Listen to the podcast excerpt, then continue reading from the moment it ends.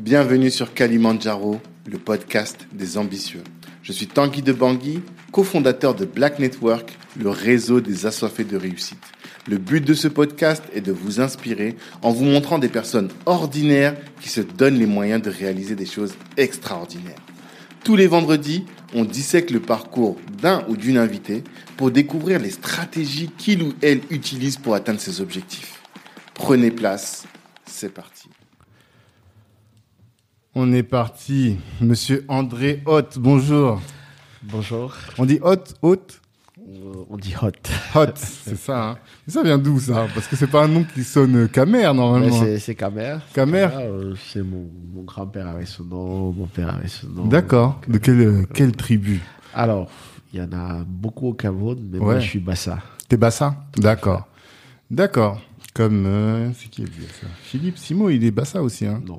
Il est deux. Si je crois sa mère était Bassa. Thomas Nguijoy. Njijol, il est Bassa aussi Tout à fait. D'accord. Ok.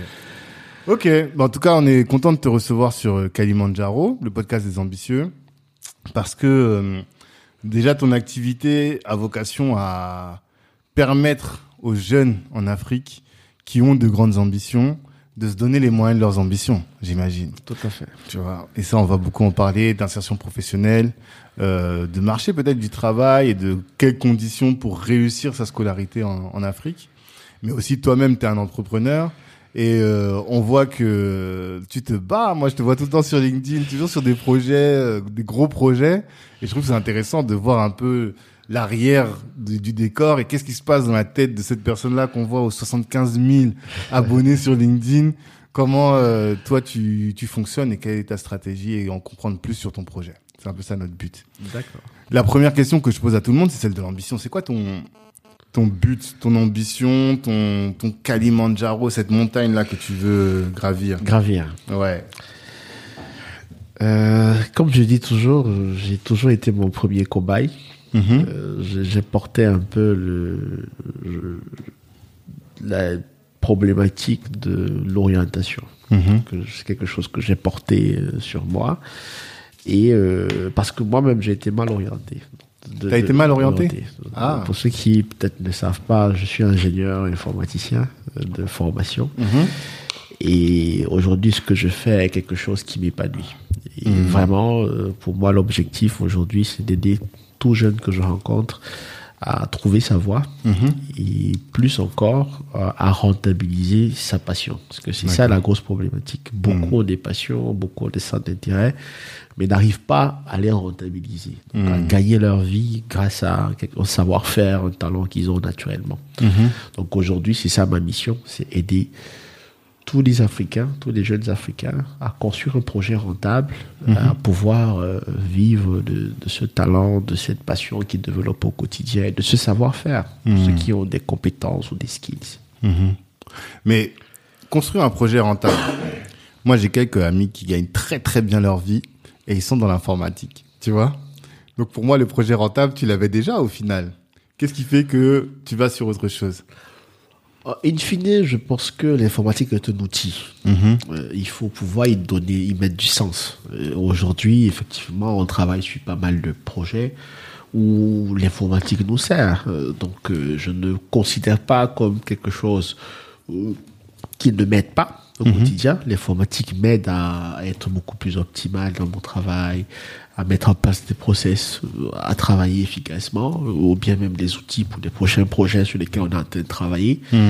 Euh, donc ça a sa place, mais euh, en faire un métier à temps plein, pour moi, c'était pas ça l'objectif. Euh, je trouve que ce que je fais aujourd'hui euh, répond mieux à qui je suis. Et j'ai l'impression quand je dors le soir euh, d'avoir été utile et d'avoir aidé beaucoup de gens à, à se trouver et pour moi c'est quelque chose de vraiment passionnant et dans lequel je suis pleinement épanoui. C'est l'impact. Mais c'est quelque chose, je pense dit. que... Non, j'ai l'impression que c'est le fil rouge avec 70, voire 80% des, des, des invités sur le podcast. Tout le monde veut impacter, veut euh, donner du sens à son activité et ne pas se contenter de faire un boulot juste pour dire j'ai fait du j'ai travaillé. Fait, C'est vraiment ça. Mais les gens vont se demander, mais que fait-il de si impactant? Est-ce que tu peux nous expliquer ce que tu fais? C'est quoi ton métier aujourd'hui? Tu nous dis t'es architecte de carrière. C'est quoi un architecte de carrière? Bon, un architecte de carrière, c'est quelqu'un qui construit des carrières. Je voulais trouver euh, une expression assez particulière Mhm. qu'on ne retrouve pas sur le marché. Hmm, Donc, je suis le premier architecte de carrière au monde qui existe. D'accord. Et bon, c'est clair qu'il y en aura beaucoup qui vont, qui vont naître parce qu'il y a tellement de travail à faire dans, dans ce domaine. Alors, moi, j'ai structuré la, la problématique en trois. Donc, il faut commencer à aborder les sujets euh, beaucoup plus tôt, avec des jeunes euh, qui sont dans les lycées, euh, en classe de 6e, 5e, commencer à aborder la problématique de l'orientation. Comment est-ce qu'on construit un projet de carrière euh, la deuxième vague de personnes, ou bien deuxième cible, c'est ceux qui vont rentrer dans le monde universitaire. Qu'est-ce qu'on leur propose Euh, Quel choix universitaire il faut Comment commencer à structurer ça On parle des projets professionnels. Et la troisième phase, c'est ceux qui sont déjà dans euh, le monde universitaire. Il y a une grosse problématique qui est celle de l'employabilité. Est-ce qu'on devient salarié? Est-ce qu'on devient entrepreneur? Si oui, euh, quelles sont les compétences qu'il faut pour pouvoir être salarié? Ou bien pour pouvoir être entrepreneur, comment ça se passe, comment ça fonctionne, comment accéder au premier emploi, comment ça marche, tout ça? Et euh, ceux qui travaillent déjà, euh, qui ont beaucoup plus des problématiques de mobilité professionnelle. Euh, Je suis dans une entreprise, je suis plus épanoui euh, par rapport à mon poste, comment j'évolue, comment euh, je monte en compétences, ou bien si l'environnement ne s'y est plus, je vais dans une autre entreprise, à poste égal, où on peut-être me valorisera mieux.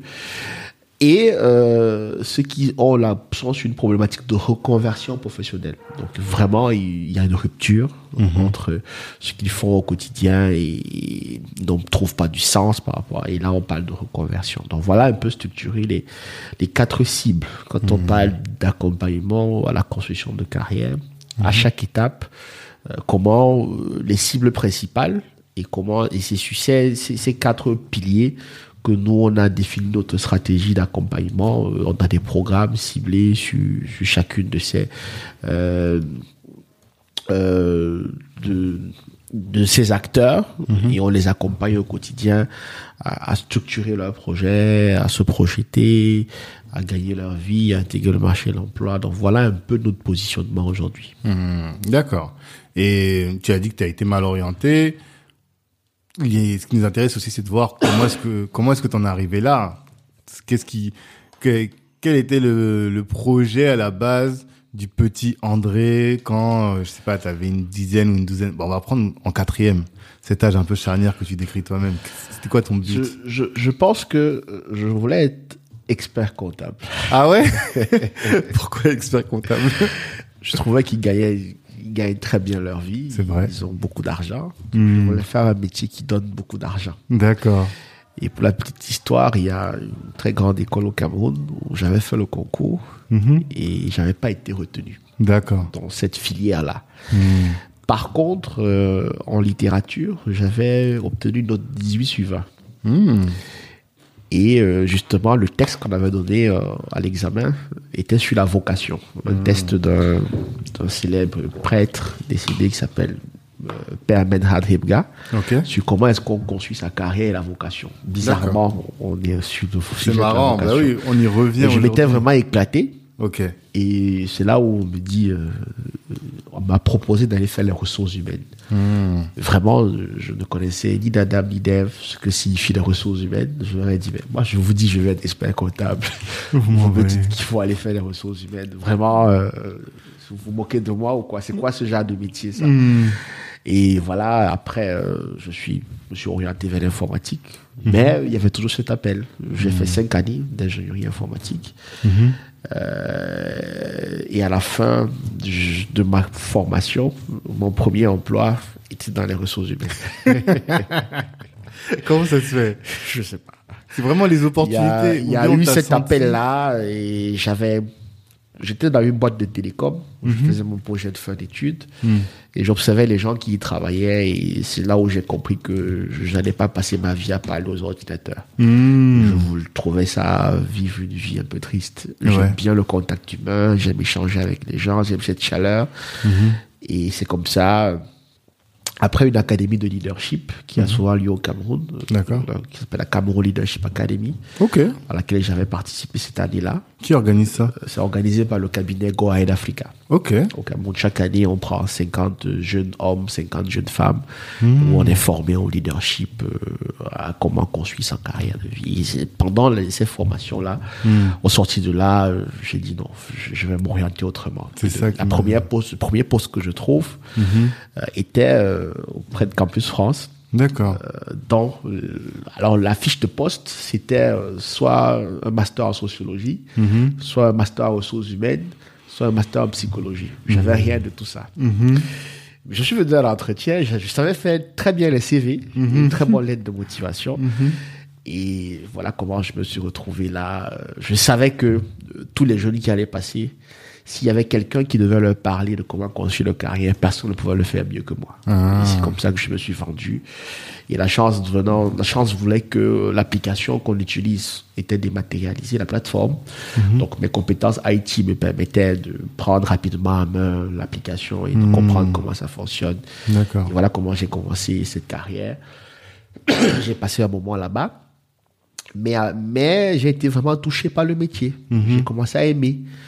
Euh, après, j'ai voulu travailler avec les enfants euh, parce que j'estimais que ceux qui arrivaient à l'université avaient déjà, euh, déjà formés, une base. Ouais. qui n'était pas, n'était pas. Donc, je voulais aller travailler avec les enfants. Comme je dis souvent, le système d'exploitation est vierge. Donc, j'avais la possibilité d'installer le logiciel que je voulais, le logiciel métier que je voulais en, en- en collaboration avec les parents. Ce qu'ils, ce qu'ils, qu'est-ce qu'ils voulaient projeter par rapport aux enfants, créer le cadre. Et j'ai travaillé au lycée français euh, comme chargé, de l'orientation. On appelle PRIO très souvent pendant euh, près de quatre ans. Et c'est comme ça que j'ai vraiment pris goût à l'orientation, à la construction de carrière. Ça commençait à m'intéresser. Mais parallèlement, euh, j'avais créé une association qui s'appelle Himley. Et euh, on avait un, un événement qui s'appelait le FOAP, le Forum d'orientation pour les sessions professionnelles. D'accord. Donc on invitait des experts parce que moi j'ai toujours cru à la valeur du mentorat. Et que si on veut exceller dans un domaine, il faut identifier des personnes qui le font déjà très bien et apprendre de leur expérience. Et je voulais, euh, à travers le FOAP, mettre euh, ensemble des personnes excellentes dans des domaines et ceux à- qui aspirent à ces domaines-là pour qu'ils se rencontrent, pour que ces deux personnes, ces deux cibles se rencontrent, échangent et qu'ils puissent avoir euh, des carrières qui naissent et globalement. Donc on a lancé ce projet-là et c'est comme ça euh, le fait de voir des profils défiler, des, des, des- spécialistes, que la passion est née, c'est parti. Après, j'ai intégré le monde des grandes écoles. Et après, euh, Campus Métier a vu le jour. D'accord. Mais alors, tout de suite, moi, je suis obligé de te poser la question parce que ici, déjà, toi, tu as commencé en disant j'ai été mal orienté. Et quand je parle avec les, quand les, les gens que je reçois sur le podcast, ils me disent souvent ça. Ils me disent, on critique souvent les conseillers d'orientation, tu vois, en disant qu'on nous a envoyés vers des, des, des filières qui n'étaient pas les bonnes. Toi, tu as été prio. Donc, tu as été responsable de l'orientation de jeunes. Quels sont les euh, qu'est-ce que tu leur dis à ces jeunes en termes d'orientation? Qu'est-ce que tu leur dis pour leur permettre de s'ouvrir les chakras et de voir un peu euh, tout ce qui est possible et bon de faire? Qu'est-ce que tu leur dis aux jeunes? Alors, la première chose, déjà, c'est de dire comment est-ce qu'on s'oriente chez nous? Euh, Les jeunes s'orientent comment? Par suivisme, Mhm. euh, par défaut. Et le troisième, qui est le plus répandu, euh, par les parents qui veulent se réincarner à travers eux. Ça, quand je dis à mes enfants d'aller à Harvard, c'est ça. C'est exactement. Donc, mais euh, le plus important, maintenant, je vais mettre les deux, les deux cas de figure. De l'autre côté, on a euh, un jeune qui sait ce qu'il veut, Mhm. qui est continu dans sa démarche. Et de l'autre côté, on a un jeune qui, chaque année, change de métier. La vérité est celle-ci. Si vous avez un, un parent, un enfant qui est constant dans un métier ou une expertise, et ça, on a lui accorde du crédit. Donc, votre fils en troisième vient vous dire, je veux faire ça, papa. En seconde, il vient, je veux faire ça. En troisième, je veux, je veux faire ça. C'est continu. Il sait ce qu'il veut. Il se documente par rapport à ça. De l'autre côté, vous avez un En seconde, qui vient vous dire, je vais être pilote. Après, en première, il regarde National Geographic, il vous dit, je veux être euh, astrophysicien. En terminale, il y a un tonton qui gare une belle voiture, il dit, ok, je vais être pharmacien. Hmm. Il n'est pas continu. Il n'est pas constant dans sa démarche. Du coup, le père, euh, parce que, comme je dis souvent aux jeunes, lorsque vous allez voir votre père pour défendre votre projet de carrière, c'est pas votre père, c'est un investisseur. Il va mettre de l'argent dans une carrière, donc il faut pitcher ton projet de carrière. Donc, je vais mettre de l'argent à papa. Voilà, je me suis renseigné. Il faut qu'on sente qu'il y a un minimum d'informations qui ont pu être euh, développées. On est les business angels de Non, nos on est des- enfants. On est les ça. business angels de nos enfants. S'il faut vraiment résumer ça, je, je- je dirais ça comme ça. Hmm. Donc, du coup, euh, un parent euh, qui a un enfant qui ne sait pas ce qu'il veut, il aura envie, ou bien par euh, obligation, euh, il aura envie de lui imposer quelque chose où lui il pense être, qu'il pense être bien, dans lequel peut-être il a réussi, ou bien il a le réseau pour pouvoir faciliter son insertion. Mais souvent, l'erreur qu'on commet, c'est qu'on peut avoir le réseau, après, on ne souhaite pas le pire. Il peut y avoir un accident de parcours, on peut décéder, on peut ci, on peut ça. Tu n'as pas formé l'enfant à développer en lui-même quelque chose et grandir. Et c'est ça, peut-être l'erreur que peut-être beaucoup de parents conduisent, font en, en, en couvant un peu trop les enfants, en les encadrant, en ne les laissant pas se développer. Donc, moi, les enfants, ce que je leur dis, c'est quoi? Clairement, c'est d'être capable d'identifier un domaine porteur, mais qui soit aussi en adéquation avec ses valeurs, ses passions, ses centres d'intérêt. Dans la démarche d'orientation qu'on propose, on part toujours de la connaissance de soi. Il y a des tests qui existent où je travaille avec eux, on fait le Ryazek, on peut faire l'ikigai aussi, que j'ai intégré, qui, qui, qui est d'origine japonaise dans, dans ma démarche, où on arrive à tomber d'accord sur ce qu'ils aiment réellement. Et maintenant, la difficulté de l'orientation, en fait, c'est qu'ils ne savent pas faire le lien entre ce qu'ils aiment et le marché de l'emploi. C'est quoi les correspondances? Et c'est ça, ça. un peu le rôle d'un expert en orientation, c'est lui dire, OK, tu as une petite fille à la maison qui aime toujours, euh, elle connaît les bons plans, ce qu'on achète moins cher. Alors, il y a un métier qu'on appelle acheteur. Elle le fait naturellement à la maison et c'est que euh, Carrefour a ça, ils vendent ci moins cher, ils vendent ça. Donc, ils vous donnent tous les bons plans. Il y a un métier qu'on appelle acheteur. Par exemple, euh, on a un jeune à la maison qui est toujours en train d'organiser les fêtes, euh, il est au courant de tout. Il y a un métier qu'on appelle event planner. On paye des gens dans les entreprises pour organiser les événements. Donc, euh, mais il le fait naturellement, il ne sait pas qu'il y a cette corrélation avec le marché de l'emploi. Donc, le rôle de l'expert en orientation, le professionnel d'orientation, c'est de permettre de matcher. Donc, on parle de ce centre d'intérêt et on fait le lien. Et après, on regarde où est-ce qu'il excelle. Parce que quelque chose de simple et clair, on est un produit qui va se vendre plus tard dans l'environnement qui s'appelle le marché de l'emploi, qu'on soit en troisième ou en terminale ou en université. Donc, il y a l'outil SWOT qu'on utilise très souvent. Il faut être capable d'identifier quelles sont mes forces, quelles sont mes faiblesses, mes menaces, mes opportunités. Quel est mon point fort? Parce que je vais me vendre, je dois connaître mes points forts. Donc, et je m'appuie sur ces points forts. Et à ça, je couple souvent la loi de Pareto. Quelles sont les 20% des compétences que je possède dans lesquelles je suis confortable, qui peuvent m'ouvrir 80% des opportunités du marché de l'emploi. Lorsqu'on pose cette adéquation-là, cette équation, rapidement, il y a des opportunités qui commencent à se, dé- à, à se décider. Donc, c'est pas je m'oriente parce que je veux aller monter la fusée à la Lune, ou bien si ça. Je pars de là où je suis confortable, là où je suis à l'aise, des skills que j'ai développés, et je garde vraiment la crème et je regarde par rapport à ces compétences-là, c'est quoi les besoins du marché, comment je peux les vendre. Et voilà l'approche d'orientation que je propose, avec laquelle je travaille avec les enfants. On arrive vraiment à avoir quelques résultats. D'accord. Et tout ça, ça suppose de bien connaître l'enfant. Tout à fait. Et toi, tu as tout ce travail-là, c'est de maîtriser les outils qui vont te permettre de bien connaître l'enfant et de maîtriser ensuite le marché du travail Tout à pour fait. pouvoir faire cette adéquation. Tout à fait. D'accord. Et qu'est-ce que, pourquoi est-ce que on critique beaucoup les conseillers? Parce que ils ne prennent pas le temps de bien connaître l'enfant, tu penses? Ou ils connaissent pas bien le marché du travail Parce que ça évolue beaucoup aussi. tu vois? Alors, je sais pas, je vais peut-être donner un point de vue qui est très africain. Hmm. Euh, Peut-être, tu me diras si c'est contextualisé en France. Ouais. Déjà, un, euh, Af- en Afrique, les gens vont vers ce métier parce qu'ils veulent le matricule, la protection, être fonctionnaire, globalement. Donc, on ne peut pas être demander à quelqu'un qui n'est pas motivé de motiver les gens. Ça, c'est la première chose. Et La deuxième chose, c'est vraiment le recyclage permanent. La plupart de ceux que j'ai vus, euh, vraiment euh, ne se mettent pas à jour. Moi, je dis tout le temps, si j'ouvre mon sac là, il y a des livres d'orientation.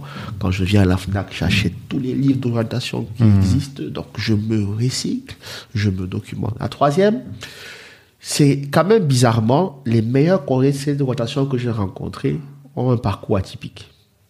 Ok. Donc c'est pas vraiment le classique de j'ai eu ma licence en lettres, je suis allé faire orientation. Après, en Afrique, il faut avoir une licence avant de faire l'école normale pour intégrer le, le, le parcours orientation, le cursus orientation et sortir avec un bac plus 5. D'accord. Mais vraiment, les meilleurs que j'ai vus, c'est ceux qui ont des profils comme les miens. Ils ont fait du, je sais pas, du, du droit avant de faire la filière. Ils sont ingénieurs avant de. Donc du coup, je pense aussi que cette diversité, le fait que j'ai travaillé d'abord, j'ai été ingénieur, j'ai vu beaucoup de choses, j'ai fait du management, j'ai fait cette pluralité de cette multidisciplinarité que, qu'on- que euh, me confère mon profil aujourd'hui. Fait que par rapport à un enfant, j'ai plusieurs angles.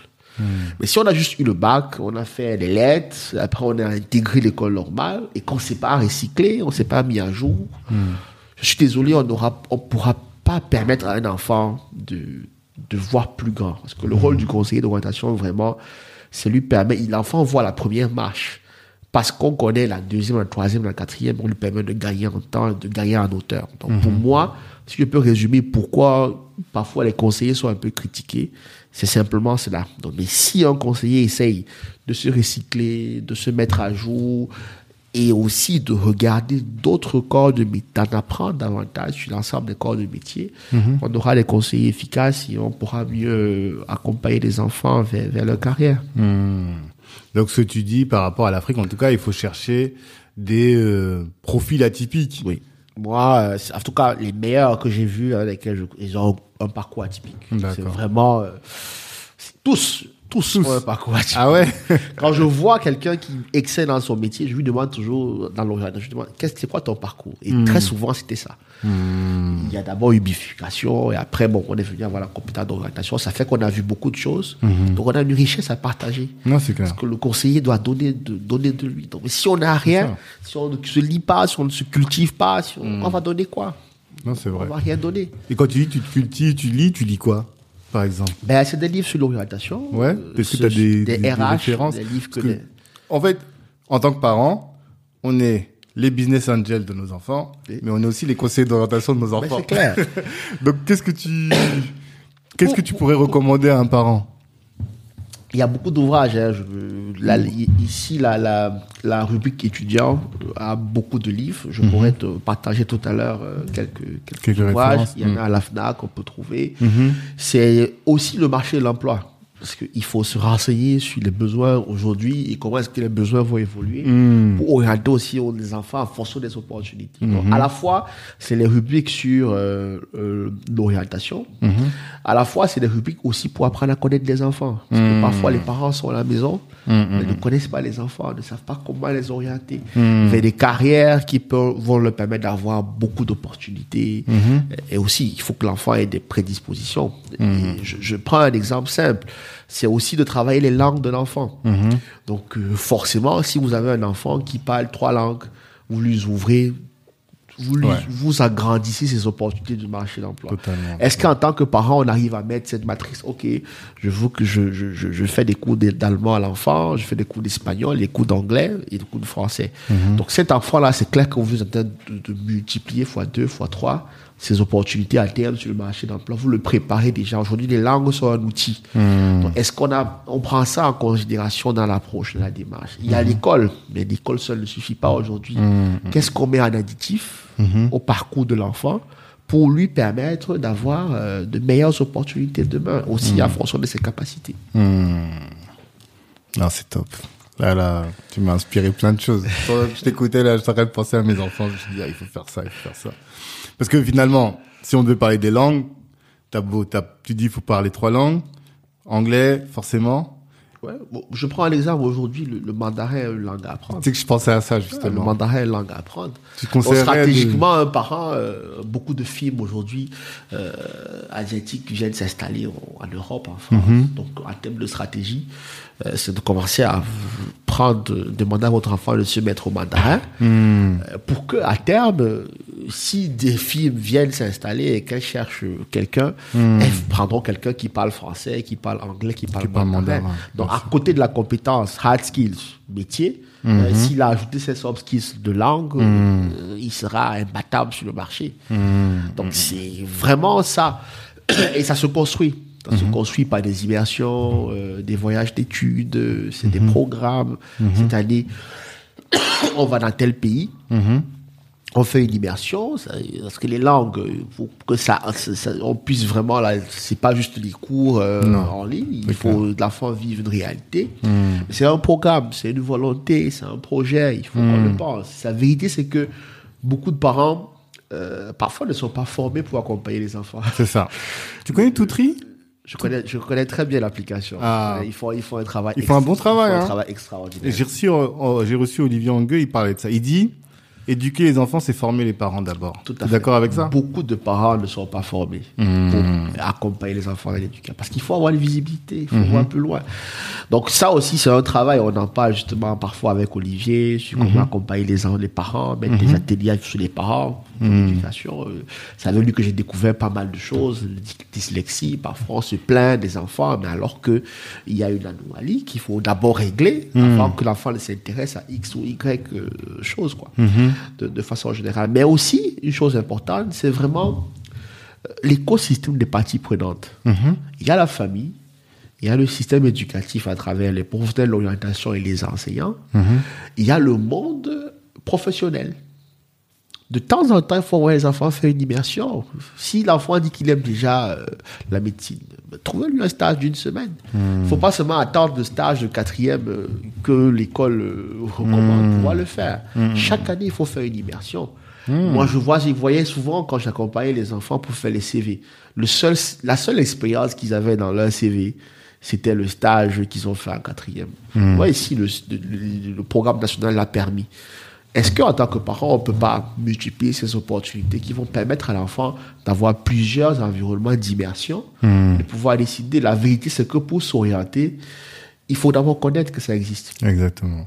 Si on n'a pas essayé plusieurs choses, pouvoir décider, pouvoir choisir, je veux prendre ça, il faut pas avoir essayé, il faut avoir un panel de choses. Et parfois, si le panel est mec, on ne va prendre que ce qui se présente à nous. Donc, euh, vraiment, en tant que parent, euh, sur les centres d'intérêt ou les passions ou le talent des enfants, c'est donner la possibilité d'essayer plusieurs choses pour que le moment venu, quand il faudra faire un choix, qu'ils puissent décider de je prends X ou je prends Y opportunité. Non, c'est top. Franchement, c'est hyper intéressant. Et ça, ça fait processer. Ça, c'est des épisodes où je réfléchis trop. Je parle même pas. Parce que à chaque phrase, tu te dis, mais est-ce que j'ai fait ça pour mes enfants? Est-ce que j'ai fait ça? Où est-ce que j'en suis par rapport à ça? Et, mais ce que tu dis, c'est vraiment pertinent. Et donc ça, c'est le conseil que toi, tu disais. Mais aujourd'hui, tu euh, as progressé et tu as trouvé finalement toi-même ton orientation tu as quitté ton poste de conseiller d'orientation pour créer Campus Métier. Qu'est-ce qui fait que tu quittes ton poste? Parce que finalement, tu étais aux avant-gardes de la création de la future génération. Donc, tu aurais pu rester. Qu'est-ce qui fait que tu quittes? Ben, mais avec Campus Métier, le, travail est beaucoup plus grand. D'accord. Le travail est beaucoup plus grand. euh, Et comme j'ai expliqué à l'entente de mon propos, j'ai les quatre cibles. Hmm. Mon poste ne me permet pas d'avoir une visibilité sur l'ensemble des quatre cibles. Je peux travailler avec les enfants, je peux travailler avec les, ceux qui, les post-bac, je peux travailler avec ceux qui sont dans les universités, et je peux travailler avec ceux qui sont déjà en emploi et qui ont des problématiques euh, de, de, de, de- de mobilité et de reconversion professionnelle. Donc j'ai un large spectre qui me permet d'identifier, de mieux les accompagner. Et vous voyez, c'est une économie circulaire. Avec les anciens, parce que j'ai leur problème, je sais comment aider les autres qui sont en train d'entrer dans la vie active, à anticiper, de ne pas faire les mêmes erreurs que ceux qui sont déjà, fait des bons choix, choisir des métiers qui ont du sens.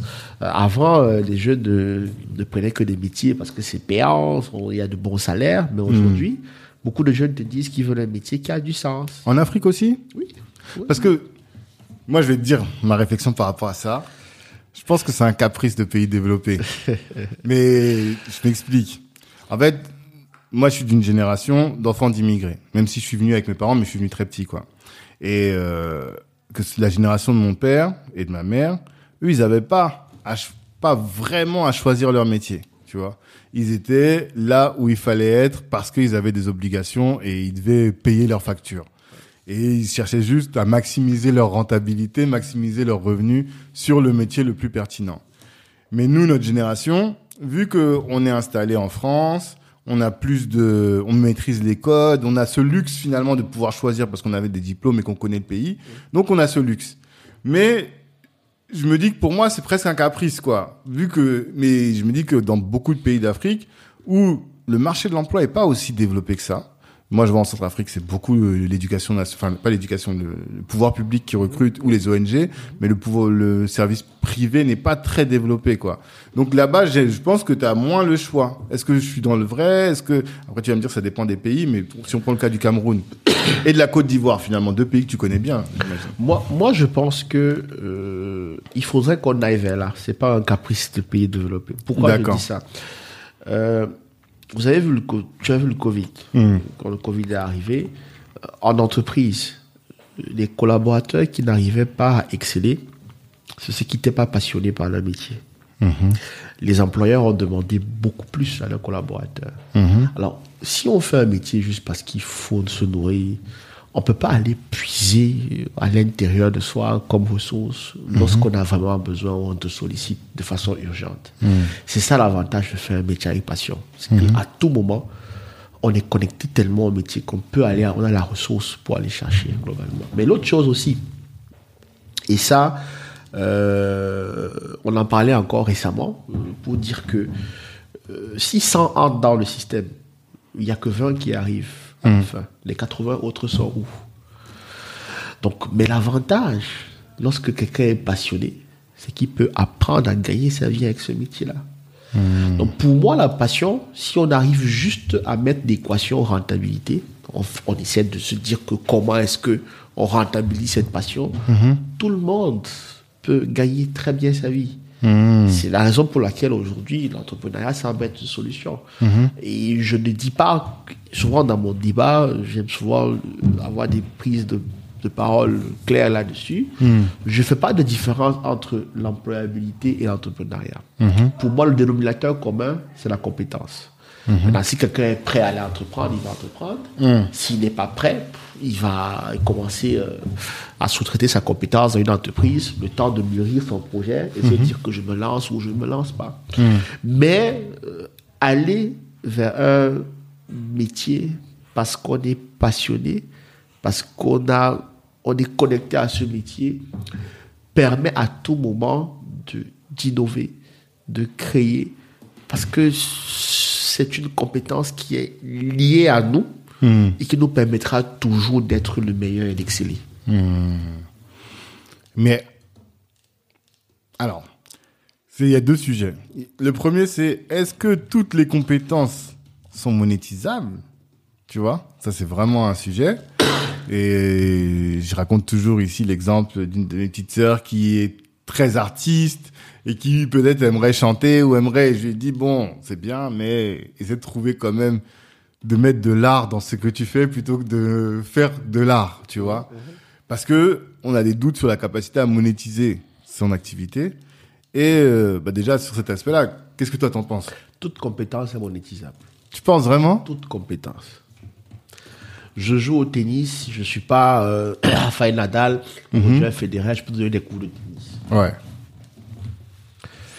Euh, je peux faire des podcasts. Le podcast atteint un niveau où les marques euh, payent euh, de- de- de- des insertions ou des déplacements publicitaires. Je gagne très bien ma vie. Donc, vraiment, la grosse problématique, c'est comment est-ce que je rentabilise ma passion?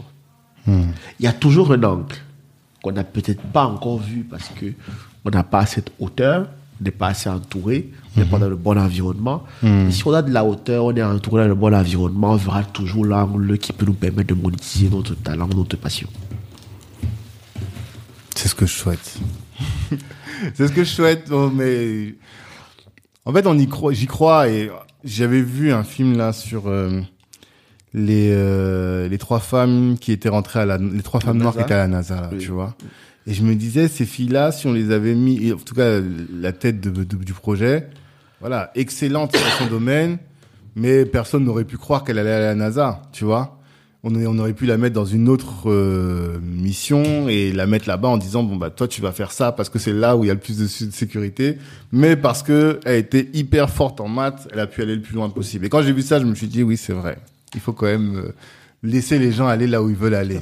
Mais c'est une zone qui est floue ou grise et ça fait peur. C'est ça en fait. Et en tant que parent, tu te dis bon. Ben, c'est pour ça qu'il faut aussi se faire accompagner. Il faut accepter de se faire accompagner. Il faut faire appel à des experts. Il faut euh, confronter son projet, euh, avoir plusieurs vues, euh, demander aux gens de vous- de- d'aider Ouais. à, à structurer. Et après, avoir un modèle qui marche et qu'on arrive à adopter et qu'on suit, qu'on trace. Moi, je, je travaille en ce moment euh, sur euh, comment on fabrique les champions. C'est une étude que je suis en train de réaliser. D'accord. Euh, je me suis inspiré un peu du sport pour dire que euh, je crois que tu, tu as dû regarder la méthode Williams. Oui, bien sûr. Donc, et, et aujourd'hui, à l'unanimité, lorsque les parents s'impliquent réellement dans la carrière de leur enfant, on voit les résultats. Hmm. Quand les parents dédient leur vie à la carrière des enfants, Mhm. on voit les résultats. Et là, il faut commencer vraiment très tôt. en accompagnement. Moi, je, je regardais par exemple le- l'athlétisme. Il y a un village au Kenya qu'on appelle Iten qui fabrique tous les athlètes. Le top 20, 18 sont kenyans, Mhm. mondial. Ils sortent d'Iten. D'accord. Si aujourd'hui, après, comme on disait, si tu veux exceller, tu vas là où les champions sont. Mhm. Donc aujourd'hui, un parent qui veut que son enfant excelle dans l'athlétisme, il va à là-bas. Ils passent des, des- ils ont même un camp pour les enfants à partir de 5 ans. Ils ont même une école. L'enfant peut être à là-bas, il s'entraîne. Donc, je veux que mon enfant fasse ça. Quel est l'environnement, le cadre qui peut me permettre? Après, il peut avoir la problématique des moyens. Donc, euh, parce que c'est un investissement. C'est du temps, mais c'est un investissement. Ça a un coût financier. Le ticket d'entrée n'est pas toujours évident. Et quand on a la passion, on a la volonté, on veut, et qu'on est vraiment dédié à quelque chose, je crois qu'on peut avoir du résultat. Non, je comprends. Je comprends. Mais et alors, ça, c'est si on s'y prend tôt. Donc ça, c'est la première partie de ton activité. Mais si on s'y prend tard, comment ça se passe? Pour ceux qui se réveillent comme ça à- en post-bac, qui se disent ah, ça fait cinq ans que je suis dans ma boîte, comme beaucoup. Hein. Bah, on parlait du Covid. Ils sont arrivés, ils se sont dit mais c'était pas là en fait. C'est pas là que je devais aller. Comment tu les accompagnes ces gens? Qu'est-ce que tu leur dis? Là, euh, prioritairement, on fait un bilan de compétences. D'accord. On fait un bilan de compétences, on essaie de mettre sur une table ce qui a déjà été fait, c'est quoi les résultats, c'est quoi les, les skills déjà développés jusqu'à présent? Et après, de l'autre côté, on regarde, euh, c'est quoi? Est-ce qu'on garde le même domaine ou est-ce qu'on se réoriente? On regarde et on essaie de couvrir le gap. Ce qu'il y a à aller chercher comme skills pour la réorientation. Et on met un plan de formation en place. Il faut aller acquérir ces compétences-là. Et après, on se projette sur, sur 12 mois, sur 24 mois pour la réorientation. Moi, je suis pas trop pro réorientation drastique, euh, sans plan, je me lève un matin, non, il faut toujours, après, il faut toujours préparer les moyens de sa politique, s'assurer que, même si c'est fort, comment je peux tenir tel nombre de temps jusqu'à ce que j'ai une perspective ou bien une ouverture. Mais il faut toujours se former, parce que parfois les gens veulent aller vers d'autres opportunités, mais ils font pas le job.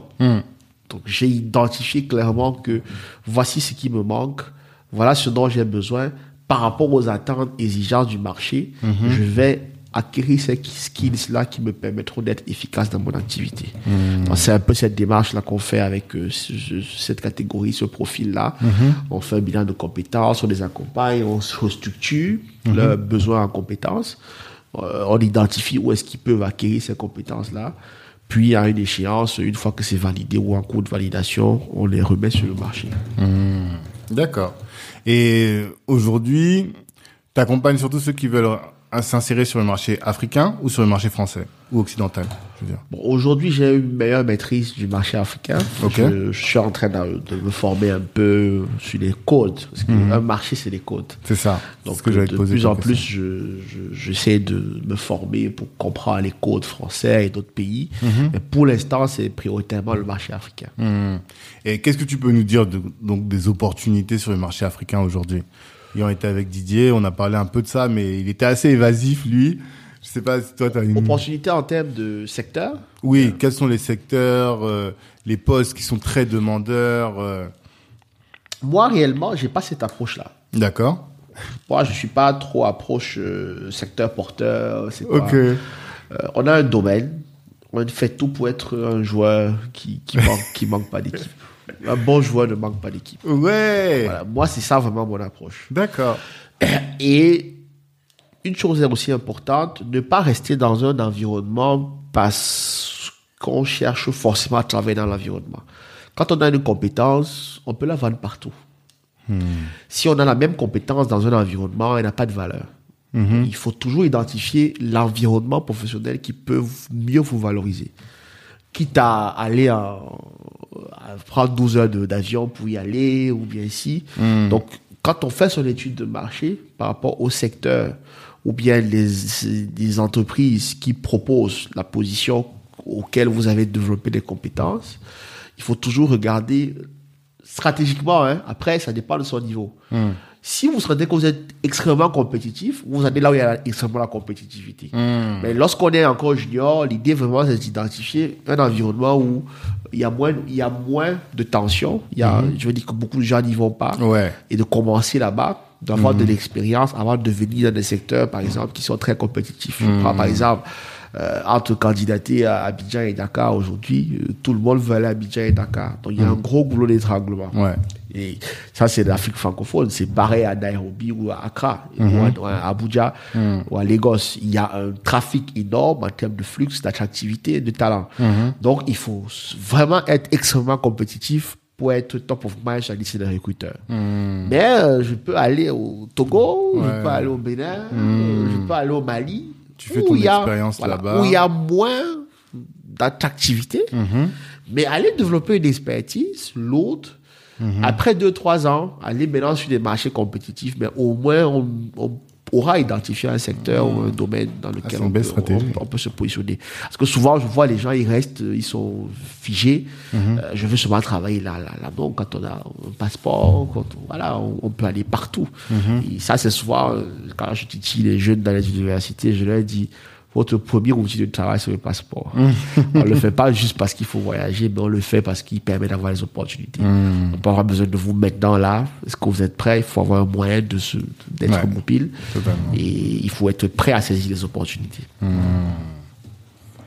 Ah, hier soir, quelqu'un m'a appelé à 22h, il m'a dit, je veux, dans 15 jours, il faut que tu ailles à, à Conakry. J'ai dit, oh, mon passeport est prêt et tout, hein. Et je me dis, là, maintenant que tu parles, je me dis, ah ouais, peut-être il y a une opportunité là-bas, là. Une fois que j'aurai fait mes armes là-bas, peut-être que ça va m'ouvrir des portes derrière, peut-être, tu vois. Tout à fait. Mais c'est intéressant ce que tu dis. C'est intéressant. Mais par contre, sur le marché, là, je réfléchis beaucoup parce que regarde. En fait, euh, je parle pas en termes de cadre, hein, mais plutôt en termes de métier, secteur. En fait, tu as un bac plus 5 aujourd'hui et tu veux devenir bibliothécaire. Tu vas faire beaucoup d'efforts, mais bibliothécaire, tu vas gagner, ou biblio travailler dans une bibliothèque, tu vas gagner 1700, moins de 2000 euros, tu vois. Avec le même bac plus 5, enfin, avec un bac plus 5 aussi, donc 5 années d'études aussi, parce que tu seras, euh, tu auras été plus stratège, tu vas être dans l'informatique, tu vas commencer tout de suite à 3000 euros. Je donne un exemple. Mais en réalité, nos enfants, où est-ce qu'on va les, les Bon, inviter? on peut commencer bibliothécaire. Après, il y a un niveau un peu plus élevé qui est documentaliste. Ouais. euh, ou archivistes, Hmm. qui sont des domaines aujourd'hui où on a besoin éno- énormément de... de- Il Ah n'y a, ouais y a pas le profil. Hmm. Les archivistes, aujourd'hui, euh, on les cherche. C'est vrai Il n'y en a pas beaucoup. D'accord. Et les multinationales, les relations internationales cherchent des profils comme ça.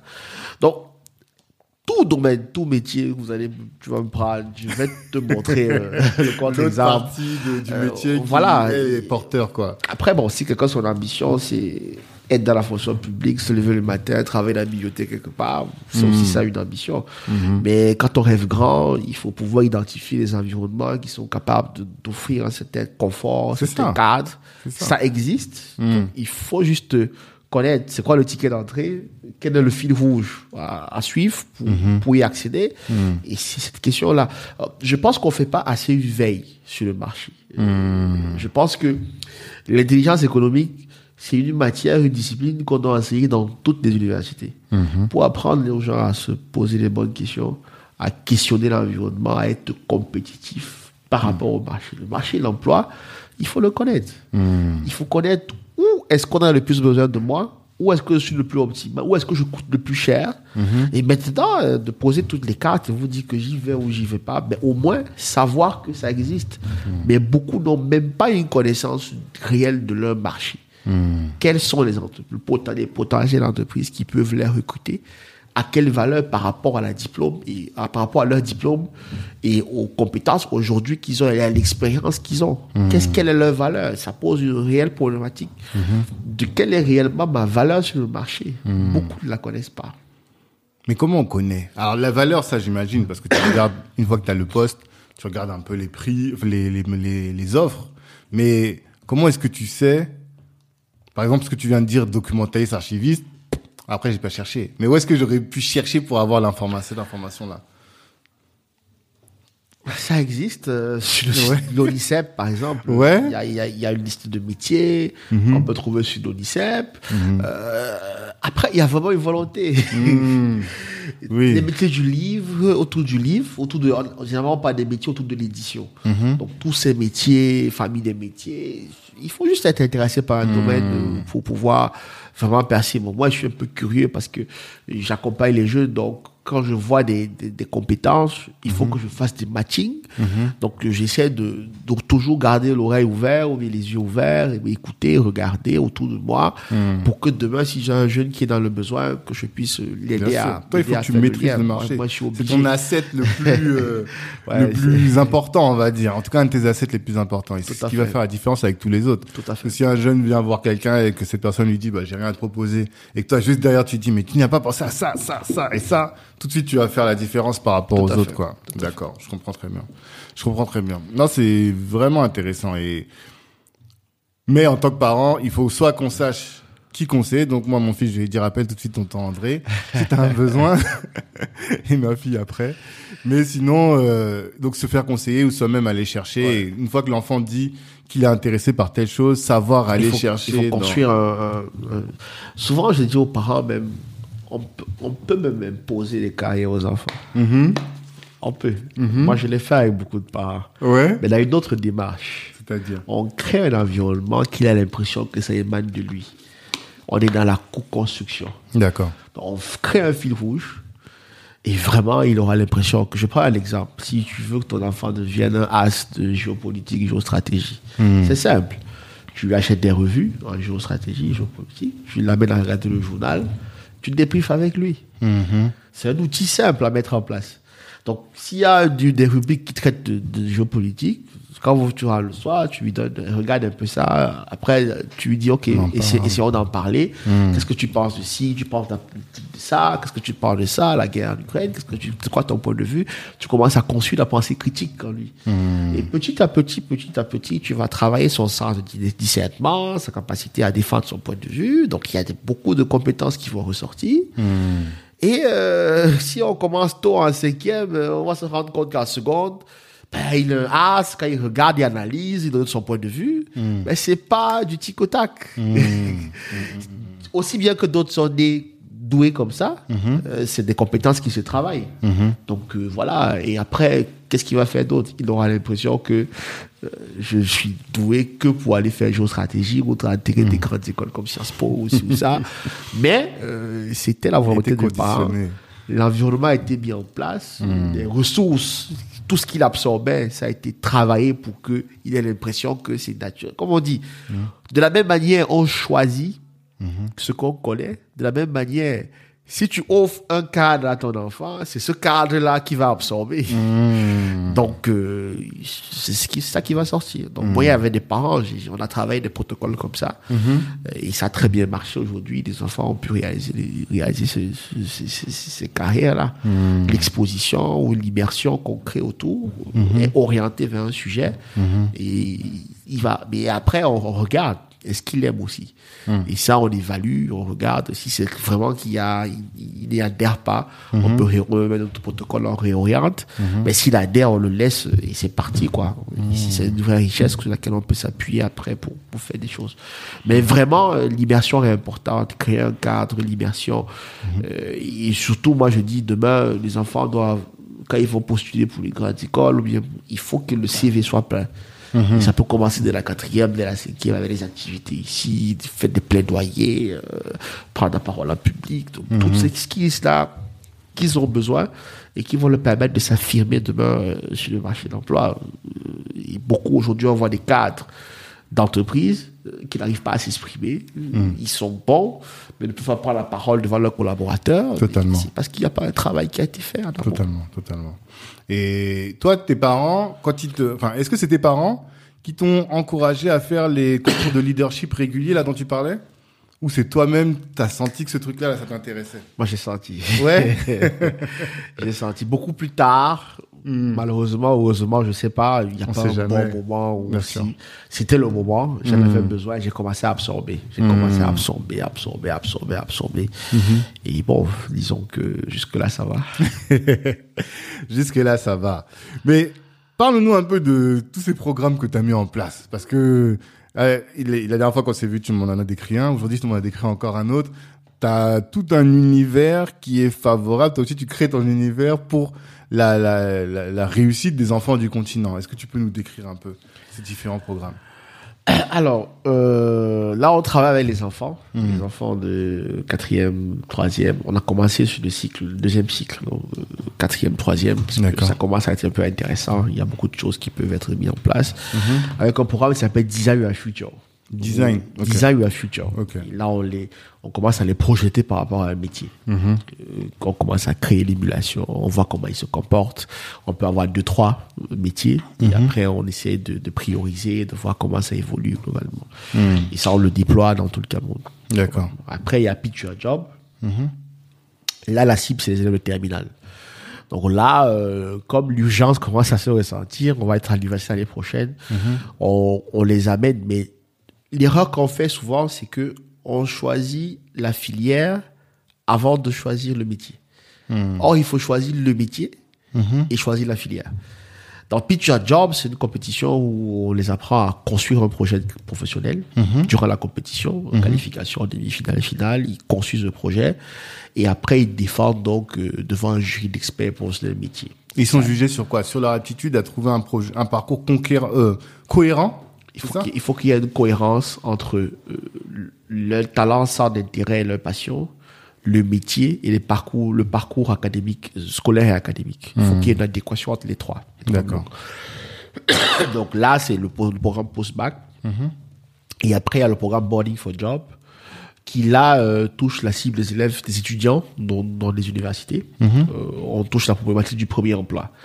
Quels sont les skills à développer globalement Dans ça, on est en partenariat avec beaucoup d'universités où on travaille, on structure le carrière center. Parce que souvent aussi, dans les, nos universités, euh, parfois on donne un poste à quelqu'un chargé de relations entreprise-école euh, et qui n'est pas formé à parler aux entreprises. Donc euh, c'est cette personne qui doit aller vendre des programmes et les diplômés auprès des entreprises. Mais pas, il n'est pas formé. C'est pas par un RH, c'est pas vraiment une formation.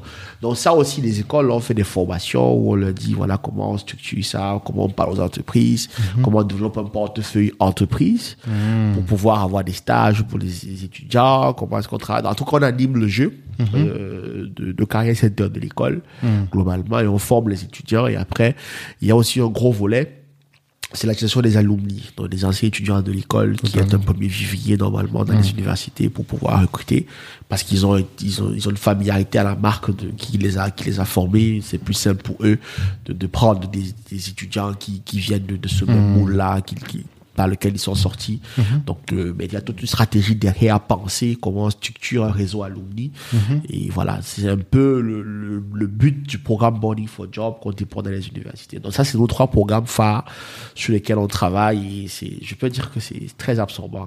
J'imagine.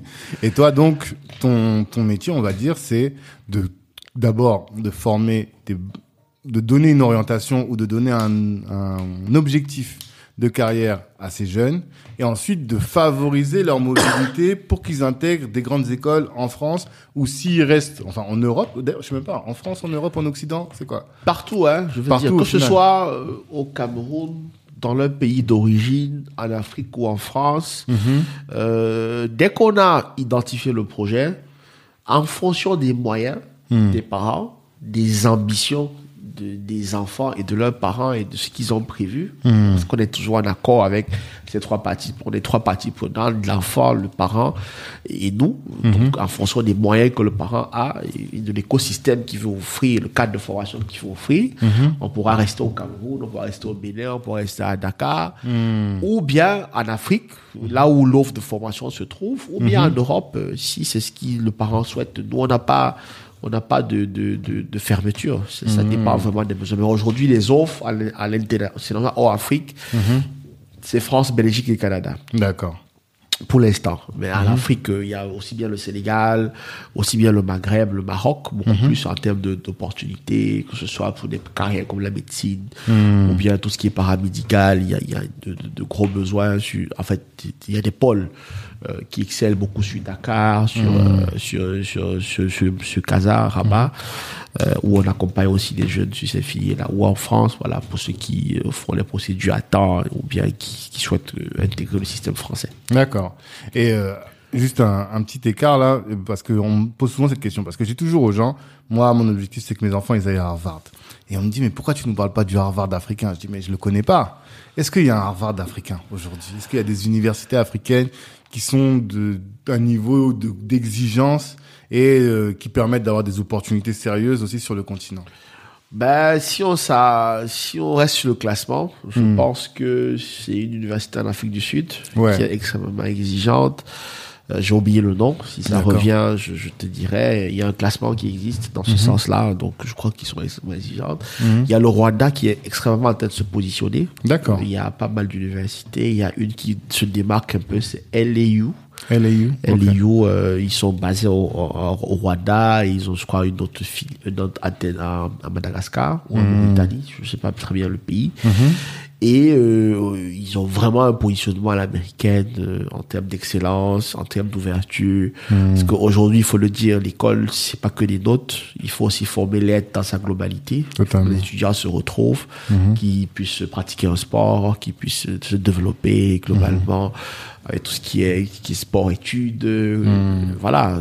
On peut ne pas être forcément très bon le sport peut payer les études. On a, on a, on a beaucoup de cas comme ça. Récemment, euh, Joël Embiid qui, qui, ah, est sorti le MVP, là, MVP de l'année, mm. donc euh, mm. voilà, qui a une bourse de basket, voilà. Donc, mm. et aussi, il faut encourager les enfants à faire du sport. Ça mm-hmm. peut être aussi un moyen de, de permettre aux parents d'économiser un peu. si on a en France, un talent, on, minimise le sport. Si on a un talent, on peut, on peut le valoriser. Donc, c'est des mm-hmm. choses qu'il faut mettre dans la matrix. Tout ça tout le potentiel de l'enfant, ses aptitudes, mettre tout ça sur la table et voir euh, comment est-ce qu'on l'oriente, comment est-ce qu'on officielle ça et on lui permet de se démarquer. Quoi. Ce que j'aime bien avec ta vision, c'est qu'elle change de celle de nos parents qui disent, les parents te disent, il faut que tu sois comme ça. Et toi, la vision que tu donnes, c'est, euh, compte tenu de ton mode de fonctionnement, voilà, on va réussir sur le fondement de ce que tu es, pas sur le fondement de ce que tu dois devenir. Tu vois ce que je veux dire Tout à fait, fait. C'est ça vraiment toi ton, ton, ton cheval de bataille. On part toujours de soi, hein, je pense. Mm. Pour moi, c'est la meilleure approche. Mhm. On ne peut donner que ce qu'on a. Si on le développe davantage, euh, mieux on va, on va pouvoir le faire découvrir au monde. Et pour moi, c'est, en tout cas, je vois des résultats hein, à travers ce qu'on accompagne. Je, je crois en cette façon de faire Mhm. parce qu'on a beaucoup de résultats qui prouvent que ça marche. Et bon, en tout cas, on va continuer. On, on est toujours ouvert, on s'adapte, on améliore le process au quotidien et je, je pense que ça, ça, ça va aller, quoi. D'accord. Et c'est quoi tes, tes challenges aujourd'hui alors sur ton activité? En termes de challenge, je dirais quoi euh, Honnêtement, j'ai souvent du mal à répondre à cette question. Ah ouais? J'ai souvent du mal parce que euh, peut-être défi hein, ou, perspective. Euh, je, Perspective, je, je pourrais peut-être le dire comme Ouais, ça. parce que ce qui est challenge aujourd'hui, moi je dirais que c'est challenge parce que je ne l'ai pas encore réalisé. D'accord. Mais si j'ai un an, deux ans, je vais le faire. Ah, d'accord. Donc c'est pour ça que j'ai du mal souvent à voir euh, les challenges aussi. C'est là, c'est pas encore fait, Mhm. mais avec les perspectives. Pour moi aujourd'hui, c'est de créer euh, une marque euh, qui peut se dupliquer. Arriver à mettre un process en place qu'on peut vendre comme McDo, dans le domaine de l'éducation. Un process, une manière de travailler, une manière d'accompagner. Mhm. C'est ce que je travaille. Comme je dis souvent, je, je cherche l'équation de l'emploi décent Mhm. pour les jeunes africains. C'est une équation que je cherche parce que je sais que une fois que j'aurai la formule, tous les pays africains vont l'acheter. C'est. Mhm. un gros problème chez nous. Et un gros problème partout, hein. Mais il y a une possibilité de trouver une solution. On est en train d'y travailler. Chaque jour, on y travaille. On travaille les gens qu'on rencontre. On essaie d'affiner. C'est quoi le bon modèle? C'est quoi le bon process? Mais la formule, on va la trouver. Mhm. Ça, c'est la première chose. D'accord. Et après, euh, à terme, moi, vraiment, le challenge, c'est de créer un centre d'appel dédié à l'orientation. Mhm. C'est, voilà, qu'on ait un espace où un jeune à Dakar, Abidjan, euh, Ouaga, puisse avoir euh, un expert au bout du fil et qu'il aide à structurer son projet à distance. Mhm. Euh, voilà, que tout se fasse en ligne. Ça, c'est vers là où je suis en train de, de- d'aller. Et on y travaille au quotidien. J'espère qu'on pourra euh, y, y arriver. On essaie de mettre un peu de côté pour le réaliser, euh, ce projet-là. Mais c'est vraiment moi ce qui me tient à cœur. C'est- on y travaille chaque jour. Et est-ce que tu as identifié des spécificités aux étudiants africains par rapport aux, aux étudiants euh, occidentaux que tu vois et, et même dans l'éducation à l'africaine tu vois je sais pas si tu vois là où je veux en venir Non. mais ben, par exemple mais après africain c'est un grand mot encore une fois mais hum, je parle avec euh, j'ai parlé avec plusieurs personnes qui m'ont dit que les étudiants chinois sont ont une certaine manière de, tra- de travailler, tu vois, très focus, très euh, orienté résultat et assez di- difficilement dispersable, quoi, tu vois. Euh, Est-ce que tu as identifié des patterns comme ça chez les étudiants africains, des spécificités? Si c'est dans cet ordre d'idée, je dirais, ils ont du mal à, décoller. Ouais. Ils décollent un peu comme un avion. Ça, Mm. Il faut les tirer, il faut les tirer. Mais quand ils prennent, vraiment, ça va très vite. D'accord. C'est souvent en fonction aussi de l'écosystème, de là où on a grandi, des valeurs qu'on a reçues. Euh, voilà, dès qu'on a arrivé à mettre le bon logiciel, donc quand le gars démarre, vraiment on l'arrête plus. C'est ça le, qui fait la force. Ça prend du temps euh, parce que voilà, il a grandi dans un environnement euh, où on n'a jamais, on lui a jamais dit qu'il pouvait faire quelque chose. On lui a pas appris à croire en lui. On lui a jamais, on l'a jamais félicité. Il des enfants à qui on n'a jamais dit euh, félicitations, Ouais. c'est bien. Donc il sait pas, il sait pas s'apprécier. Il sait pas se valoriser. Donc du moment où ça commence à venir petit à petit, vraiment, euh, dès qu'il prend confiance en lui, ben il décolle quoi. D'accord. C'est comme une fusée. D'accord. On l'arrête plus. Hmm, ok, c'est intéressant ça. C'est intéressant. Et euh, on va arriver vers les questions de la fin. Si l'Afrique était le Wakanda, est-ce que tu as vu le film euh, Black Panther? Oui. D'accord. Si l'Afrique était le Wakanda, c'est la question de notre partenaire Kipeps, quel rôle toi tu jouerais? Quel rôle jouerais Campus Métier dans le Wakanda? C'est permettre à chacun de découvrir son super pouvoir. tu penses qu'il y a plein de Black Panther en herbe et toi tu... Je, pense qu'il y a plein de Black Panther en, chacun de nous. Mm-hmm. Et chacun doit découvrir son identité. Mm. C'est bien peut-être de copier, si, mais il y a une identité, il y a quelque chose de spécial, de particulier en chacun de nous. Mhm. Et mon rôle vraiment, c'est de, de, réveiller cette flamme en chacun. Mhm. C'est ça mon. D'accord. ça C'est noble, c'est noble. Et euh, bon, je sais que toi tu bouges souvent. La dernière fois, à chaque fois qu'on essaie de se voir, tu es toujours en mouvement. Et j'imagine que c'est pas facile à gérer en termes de vie de famille, même en termes d'équilibre mental. Les entrepreneurs sont particulièrement exposés aux problèmes de santé mentale. Je sais pas si tu le sais. Euh, comment tu fais toi justement pour euh, toujours garder l'équilibre? Est-ce que tu es conscient qu'il y a un risque aussi? Oui, il y a, y a, un très grand risque. Je pense que j'ai la chance d'avoir une, épouse formidable hmm. qui m'accompagne dans ce projet. D'accord. Et qui est vraiment mon, mon, back, mon backup. Ouais. Qui, qui me conseille beaucoup, qui est mhm. aussi entrepreneur. D'accord. Donc, elle comprend les challenges, elle comprend les risques que je peux hmm. prendre au quotidien et vraiment, elle est mon oreille. Et je hmm. pense que c'est la chance que j'ai. Et on se relaie. C'est on est en mode back-to-back parce que parfois elle est en mission aussi. Donc, euh, je suis à la maison avec le, petit. D'accord. Donc, on a réussi vraiment à, créer cette complicité, cette complémentarité. Et Je pense que c'est la chance que j'ai. D'accord. D'avoir quelqu'un qui me comprend parce qu'il vit la même activité que moi aujourd'hui. D'accord. Bon, je dirais ça comme ça. Mhm. Après, je sais pas s'il y avait une bonne réponse ou bien. Il n'y a pas de bonne réponse. Je pense que chacun a sa réponse. Et celle-là, elle revient quand même. Mais ça m'aide beaucoup. Ça mhm. m'aide beaucoup. Euh, quand je fonce, je fonce. Je sais que bon, l'arrière-plan est géré. Mhm. Et je dois avancer euh, en pensant à, toute la maisonnée, quoi. Et euh, tous nos auditeurs, là, qui t'écoutent, sur quel sujet il faut qu'ils se disent, ah, sur ça, là, il faut que j'appelle André. Sur quelle de leurs problématiques S'ils veulent construire leur carrière. C'est ça, hein. dès quelqu'un, même s'il est en France finalement. même s'il est en France. J'ai des, des clients partout. D'accord. Avec LinkedIn, j'ai des clients partout. C'est ça. France. Mais comment t'as fait pour arriver à 75K Faut que tu m'expliques. Moi, je suis loin encore. Hein bon, ça va arriver. Ça va. Je pense qu'il y a des. Il faut déjà connaître tout ce qu'il faut pour optimiser un compte. Mhm. Euh, parce que parfois, bon, les gens pensent juste qu'un compte, c'est comme ça. Mhm. Il y a euh, parler sur LinkedIn, il y a parler à l'algorithme de LinkedIn. Ouais. Il faut savoir faire la différence. Il faut identifier des mots-clés mhm. qui euh, renvoient ton activité. Mhm. Euh, il faut avoir une accroche qui dit clairement pourquoi on doit vous contacter. Mhm. Surtout la partie info, il faut qu'elle soit claire.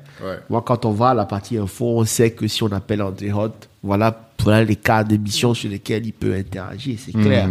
Parfois, les gens ne sont pas clairs sur ce qu'ils font, ou bien, voilà, il n'y a pas de visibilité claire et, et documentée aussi ce qu'on fait, les activités qu'on fait, parce que les gens te suivent. Les gens regardent ce que tu fais. Moi, aujourd'hui, dans tout pays où je vais, il y a un LinkedIn qui vient me prendre à l'aéroport. Mmh. Attends, en fait, ton réseau LinkedIn, c'est pas juste un réseau virtuel. Tu concrétises ton réseau. Régulièrement. Il y a beaucoup qui m'ont invité dans des pays que je connaissais pas. Ah. Je suis venu faire des conférences pour la première fois. D'accord. Je connaissais pas le pays. Je suis arrivé. Euh, on m'a reçu, on m'a accueilli, on m'a logé. C'est ça. Mhm. Donc, moi, je disais encore hier à la formation, un réseau professionnel qui ne te permet pas d'avoir des opportunités est un réseau de bavardage. un réseau doit être capable de trouver des opportunités. S'il ne trouve pas les opportunités, c'est que c'est pas un réseau. Hmm. Donc vraiment, moi, la chance que j'ai vraiment des personnes qualifiées, des personnes de confiance, avec lesquelles on arrive à mettre des vrais business en place sans se connaître et après on fait tout pour se rencontrer. Mais ça, ça se crée. Qu'est-ce que tu as fait pour ça? C'est ça que les gens vont se demander. les gens se disent, voilà, moi j'ai ajouté, j'ajoute, j'ajoute, j'ajoute, j'ajoute, j'ajoute, mais ça bouge pas. Non, c'est pas que ajouter. Et après, il faut vraiment identifier avec les, gens avec lesquels tu sens qu'il y a quelque chose. Mhm. Un ajout, c'est comme une carte de visite qu'on a pris, on est rentré à la maison. S'il n'y a pas une connexion, s'il n'y a mhm. pas qu'est-ce que je peux apporter à cette personne, que cette personne peut m'apporter, mhm. qu'est-ce qu'on peut gagner, comment on peut collaborer, comment on se retrouve dans nos activités? Il faut qu'il y ait ce lien. Si c'est juste ajouter parce que je veux un follower de plus, ça sert à rien. Ça sert à rien. Il faut que ce soit des gens qui, avec lesquels on peut travailler ou on peut collaborer. Il faut hmm. vraiment identifier ça. Après, bon, il y a toujours des gens, parfois, qui vont suivre. Mais euh, quand on entre en relation avec quelqu'un, il faut qu'on puisse identifier c'est quoi notre valeur ajoutée dans, chez la personne et qu'est-ce qu'on va gagner chez la personne? Une fois que c'est établi, après derrière, il y a à entretenir le réseau. En relançant, en faisant des notes, en ci, en ça, en restant en contact. C'est la somme de tout ça qui va faire qu'à un moment, voilà, quelque chose va se naître. On ne sait jamais quand c'est le bon moment. Mais quand c'est le bon moment, vous sentez et vous saisissez l'opportunité. Donc interagir régulièrement, Interagir régulièrement avec le réseau, quoi. Interagir régulièrement. Offrir des opportunités aussi Tout à fait. aux autres. Oui, tout à fait. D'accord, c'est hyper intéressant. Et pour terminer, on a parlé pendant un peu plus d'une heure. Qu'est-ce que tu veux absolument que les gens qui nous aient écoutés retiennent? Il faut pas que ils reprennent leur vie sans avoir fait ça ou sans avoir compris ça. Moi, je pense qu'il y a rien de plus beau au monde que d'être payé pour faire ce qu'on aime. Et vraiment, mon vœu, ça, je prie tous les jours pour ça, c'est que chacun ait la capacité à, à faire quelque chose qu'il aime, même s'il le fait parallèlement. Ça, je dis souvent, deux ans à faire ce que tu aimes, c'est comme faire dix ans à faire quelque chose que je n'aime pas. Et c'est pour moi vraiment le cœur de tous mes travaux, tout ce que je fais comme recherche, c'est d'amener les gens à rentabiliser leur passion. Je souhaite que tout le monde qui m'écoute trouve sa passion, trouve euh, cette petite boule d'énergie qui est en, ch- en chacun de nous, l'allume et s'entoure vraiment des, des personnes qui peuvent les, qui peuvent la garder, la maintenir, euh, toujours euh, la flamme beaucoup plus vivante, quoi. Parce que cette flamme-là va permettre de, de toucher toutes les opportunités qui peuvent euh, aller dans, avec l'expertise qu'on qu'on développe au quotidien. Merci. Je pense que ça va être ça le titre de l'épisode, rentabiliser sa passion. Je pense, ouais, j'ai trouvé un titre autour de ça, quoi, tu vois. En tout cas, merci beaucoup. Je suis content de t'avoir capté là pendant ton, ton passage parisien. Et le- c'était hyper intéressant. Est-ce que tu as, des, des choses à communiquer Tu veux que les gens, euh, des actualités que tu veux communiquer à nos, nos, nos, à nos, notre audience, même si cet épisode va durer sur le temps Qu'est-ce que, est-ce qu'il faut bon, ils vont tous l'ajouter sur LinkedIn, c'est la première chose, ça c'est sûr. Mais au-delà de ça, aller sur ton site internet, ton- Ben, j'ai un site, euh, que je sais pas, je, je- c'est la seule chose qui m'a manqué, hein, c'est l'animer constamment. Hmm. Je trouve que c'est- beaucoup de travail. beaucoup de clair. travail, mais bon, que ce soit euh, sur andré.hot, arrobas campusmétier.com, Hmm. ou bien sur ah, arrobas andré-du-6 euh, qui sont mes adresses mail. Donc euh, voilà, ils peuvent m'écrire euh, s'il y a une problématique à poser. On va essayer de voir comment comment accompagner ça et aussi que les gens apprennent à investir dans leur carrière. C'est Quand on peut- là, c'est pas gratuit. Nous on dit le soutien passe par la caisse. Donc quand ça. tu aimes quelque chose, C'est ça, c'est ça. J'aime bien cette phrase. le soutien passe par la caisse, oui, parce ça. que beaucoup ont dit voilà, je veux, je veux une formation aussi, ça, on fait comment? Mais Hmm. quand tu vas dire voilà, les honoraires, c'est ça, on va dire ah, ok, bon, c'est Hmm, bon. hmm, Et ça, c'est une chose vraiment importante. Il faut apprendre à investir quand on veut quelque chose. hmm. Totalement. Surtout quand on croit que ça va permettre de développer Hmm. ou de nous faire grandir, de nous faire passer à notre étape. Il faut, il faut investir. Totalement. Total. Oui, d'accord. Merci beaucoup, André. On te souhaite de la réussite dans ton parcours, de continuer de t'épanouir comme tu le fais jusqu'à présent.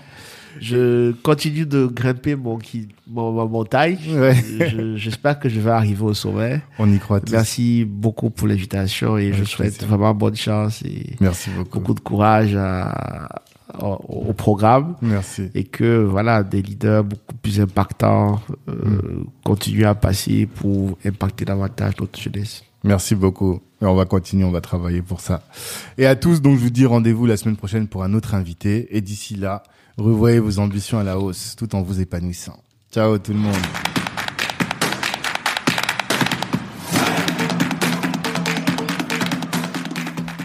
Merci, merci, merci d'avoir pris le temps d'écouter cet épisode jusqu'au bout.